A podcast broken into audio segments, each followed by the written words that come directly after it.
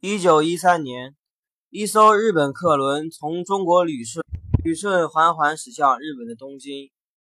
船上有一个人，他是日后的日本间谍，被日本人尊称为“帝国之花”，而这个人却是一个中国人。这个中国人，准确来说，是一个满族人，而且还是带有皇室血统的满族人。这个人就是川岛芳子。川岛芳子是日本的高级女间谍，曾经策划过在皇姑屯炸死了东北王张作霖，又策划了伪满洲国的独立，后来还策划过淞沪事变。这一期节目，我们来讲一讲这个带有神秘色彩的女人——日本间谍川岛芳子。一九一一年，辛亥革命爆发，推翻了两千多年的封建帝制，清政府也由此垮台了。清朝的遗老遗少，通通都回到了东北。紧接着次年，袁世凯夺取政权。紧接着，一九一六年，北洋派军阀分裂，变成了直系、皖系和奉系三大派别。中国随即陷入了混战之中。一九二六年，广东政府向北北伐，奉系军阀作为北洋军阀中实力最大的一支。主导着整个北洋政府。后来，北伐势力越来越强大，打败了各路军阀。张作霖无奈之下，只好退出中原，回到了东北。要想提到川岛芳子，我们就得说一下张作霖这个人。之前我们说过，张作霖这个人，他是一个很有血气的人。日本政府一方面扶持张张作霖的政权，另一方面又向他索要。日本在华利益包括开设矿场、管理铁路沿线等等，而张作霖却只是一直在拖拖拖，并没有向日本人签字。此时，日本人那边也要除掉这个大患张作霖，而川岛芳子就是策划皇姑屯炸死张作霖的幕后主使之一。爱新觉罗善祺是清朝最后一任肃亲王。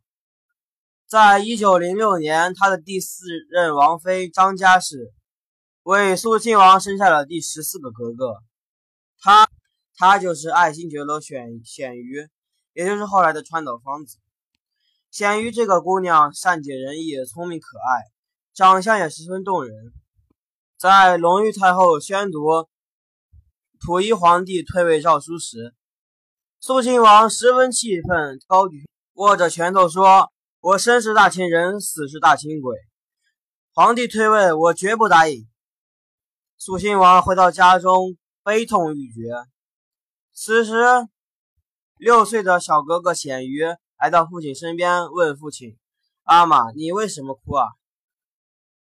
你告诉我，谁惹你哭了？我去帮你打他。”显瑜看到自己女儿来安慰自己，心里十分高兴。他决定一定要让大清复辟。一定要让皇帝重回皇宫，一定要赶走北洋军阀。随后，肃亲王一家人迁到了旅顺港，暂时居住。在旅顺，肃亲王认识了一个日本浪人川岛浪速。川岛浪速在年轻时是一个日本的街头小混混，但是他却有着一种忧国忧民的志向。他认为日本国土狭小，资源匮乏，而邻居大清帝国。资源广袤，是日本值得去发展的地方，所以他决定支持日本政府一方面的扩张政策。随即，浪速参加了甲午战争、八国联军侵华战争。因为表现英勇，他还曾曾经做过三等翻译官。此时，肃亲王只想复辟大清，并没有把国家考虑在先，所以他与。川岛浪速有意交好，决定依靠日本人的帮助来复辟，而川岛浪速又希望结结交清朝的遗老遗少，以达成他所谓的扩张计划。两个人臭味相投，很快就变成了亲密无间的战友，后来还拜把子结了兄弟。很快，日本政府决定策划满蒙独立，由于张作霖的不答应，所以说。日本政府转向清朝的遗老遗少，肃亲王正好就是有这方面想法的人，所以说肃亲王和日本政府一拍即合。但是肃亲王希望可以由川岛浪速代表自己和日本政府进行谈判，而日本政府却认为一个三等翻译官没有资格来参加这次会议。所以说，肃亲王决定将自己的子女过继给川岛浪速。川岛浪速如果可以收养清朝皇室的子女，自己的地位也就提高了，日本朝日本方面对自自己的重视也就提高了。两人一拍即合，但是清朝王室有规定，清朝王室的男孩是不能过继给别人的，所以说肃亲王只能过继一个女孩给浪速。想来想去，肃亲王决定将鲜鱼过继给川岛浪速。鲜于聪明伶俐，而且肃亲王将复辟大业很大一部分寄托给鲜于，于是鲜于被肃亲王过继给浪速。很快，浪速就给鲜于取了个日本名字，这个名字就是川岛芳子。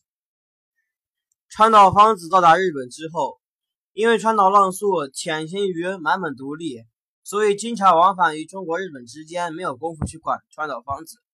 川岛芳子一直由家庭女教师来带着她生活，再加再加上自己是清朝王室的女儿，所以当地日本人对她是另眼相看。川岛芳子在日本活得过得十分好。随着自己的年龄不断增加，川岛芳子长得越来越漂亮，而且还养成了刁蛮的习惯。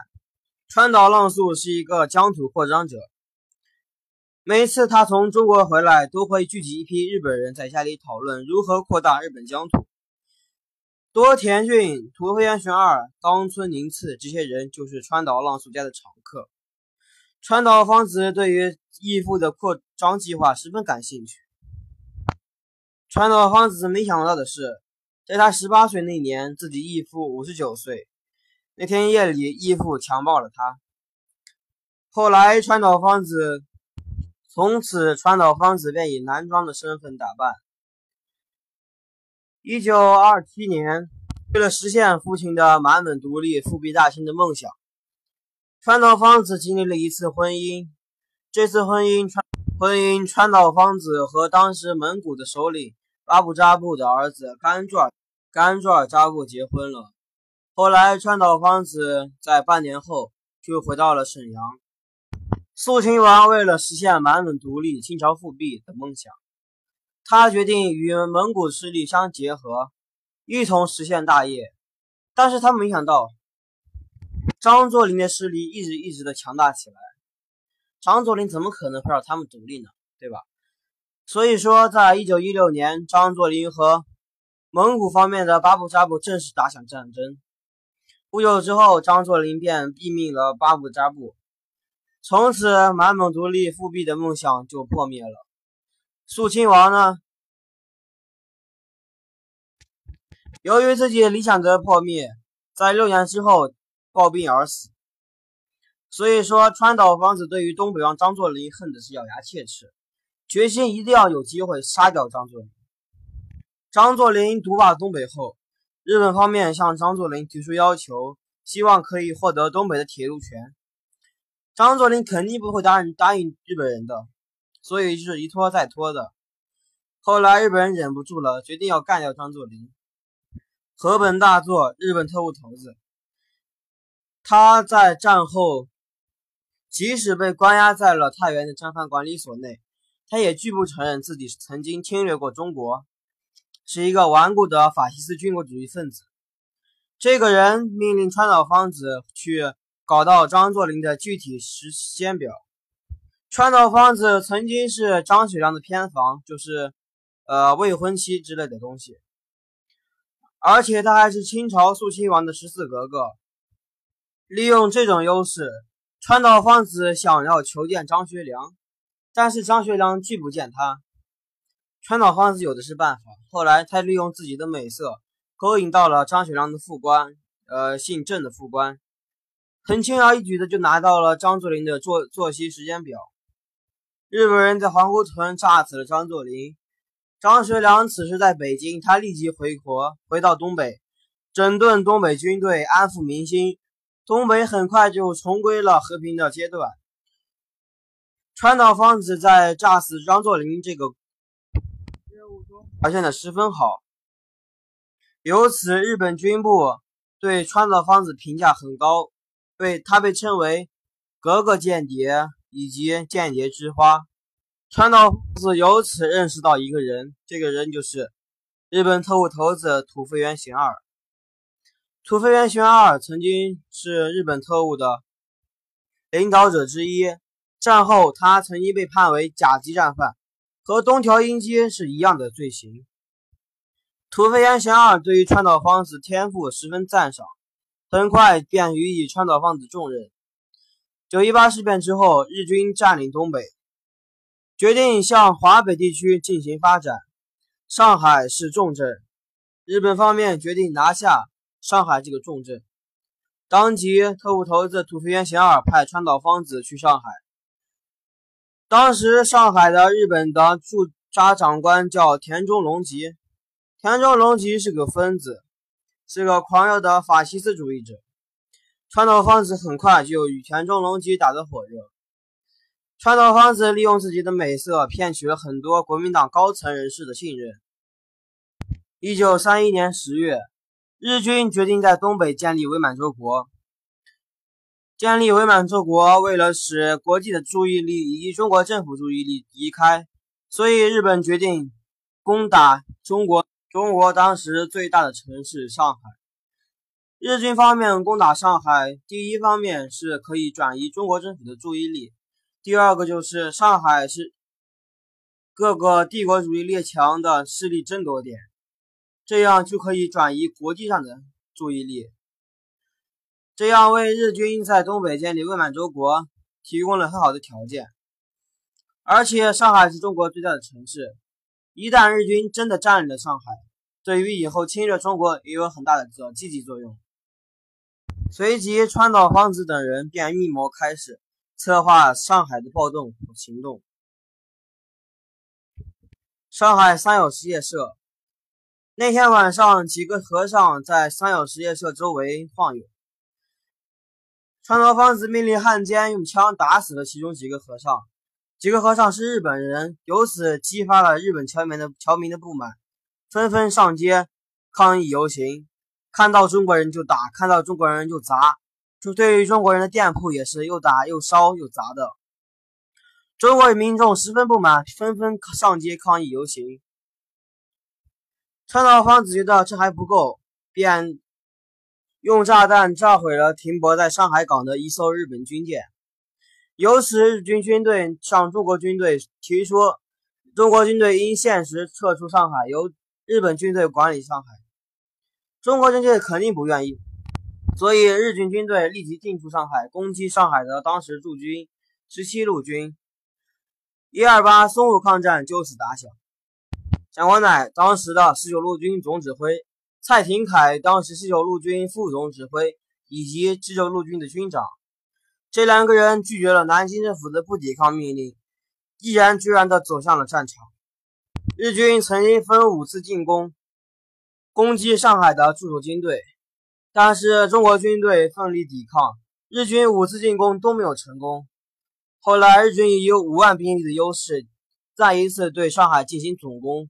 但中国军队仍然把日本军队打得一败涂地。徒弟川岛芳子又起了作用。此时，他想到了另一个大汉奸汪精卫。汪精卫曾经是孙中山先生的左膀右臂，后来在抗日战争期间，他投靠了日本人，当了大汉奸。对于川岛芳子的要求，汪精卫决定答答应他们。随即，日本方面得知吴淞镇是当时十九路军的背部一城阵地，所以日本军队分四路进攻上海。一路军队到至崇明岛进攻吴淞口，其他三路军队正面进攻十九路军。十九路军便形成了背部相夹击的形势。十九路军面对背背部夹击以及正面冲突，被迫只能离开上海。淞沪抗战以中国失败告终。失败的原因就可以说是这些汉奸所为。与此同时，东北方面，日军的伪满洲国正式成立，溥仪又当了皇帝，日本人的阴谋完全得到了实现。淞沪事变不久，溥仪建立了伪满洲国，他的皇后就是我们说的末代皇后婉容皇后。此时，婉容皇后正在天津，因为溥仪在走之前没有告诉她，所以婉容皇后闹的是不可开交。为了完成满洲独立的目的，日本方面决定去天津接到婉容皇后，回到东北。川岛芳子变成了这项任务的执行者，他巧用一口棺材将皇后婉容从天津静园接到了东北。淞沪抗战时。川岛芳子立了功，又将皇后接到了东北。随即，他又用自己的美色征服了当时日本关东军住在东北的最高武官多田骏。多田骏曾经在东北组建了一个东北安国军，川岛芳子就任东北安国军的司令官。为了掩饰自己曾经是日本人的身份，川岛芳子还改了一个中国名字，叫做金碧辉。川岛芳子的部队是一个土匪部队。当时日军方面进攻承德，承德驻军司令官汤玉麟没有放一枪一炮便跑了。于是日本方面以两千兵力就攻下了驻军二十万兵力的攻下了承德。川岛芳子的安国军跟在日本人的军队后面烧杀抢掠，用屠刀指向了自己的同胞军民。一九三五年，当时东北的最高武官多田骏被撤职，川岛芳子没了靠山，自己的安国军也随即被被取消了。无奈之下，之后川岛芳子被迫回到了日本。一九七七年七月七日，卢沟桥事变发生，日军进攻宛平城，华北抗战打响。川岛芳子得知消息后，立即回到了中国。回到了天津卫，当时天津有川岛芳子老相好多田骏，多田骏当时担任着日军华北方面的总顾问。有一天，川岛芳子在多田骏的办公桌上发现了一份机密文件，文件内容是关于日本人和蒋介石和谈的。得到这个消息后，川岛芳子很高兴，立即回到了东京。他要去见一个人，这个人就是东条英机。当时东条英机实际上掌握了日本方面很大的权力。他找到东条英机，说自己想要参加中日和谈。中日和谈这个秘密消息是日本军部的高级机密文件，只有日本军方高层才可以得知，而川岛芳子这么一个小小的特务头子却知道了。东条英机对于他的网网状。果然大怒，立即把川岛芳子抓起来关了起来。随后，川岛芳子在监狱待了半年。土肥原贤二他的这些老相识们用尽很大力气才将川岛芳子保了出来。川岛芳子出狱之后，东条英机给他了一份手谕，手谕上说：“你已经不适合待在日本了。”川岛芳子立即回到了天津。但是此时，多田骏多田骏已经被调离了天津。川岛芳子无奈之下，在一九四五年去了北平。一九四五年九月九日，冈村宁次在南京和何应钦签订了投降书。中国的抗日胜战争彻底胜利了，中国人民胜利了。但是中国人民没有忘了川岛芳子这个人。川岛芳子这个认贼作父的卖国贼，在一九四五年的。十二月十四日被北平方面逮捕。一九四八年三月二十五日，川岛芳子被枪决。当然，有人说川岛芳子其实并没有被处决，他用了替身。舆论一片哗然，主要指指责是当时川岛芳子枪毙时，没有任何报社记者来现场去观看川岛芳子被枪毙。北平当局也是拒绝向任何报社透露相关消息，所以说川岛芳子到底死没死，至今是个谜团。不管川岛芳子死没死，她的灵魂已经不存在了。本期节目就到这里，感谢您的收听，再见。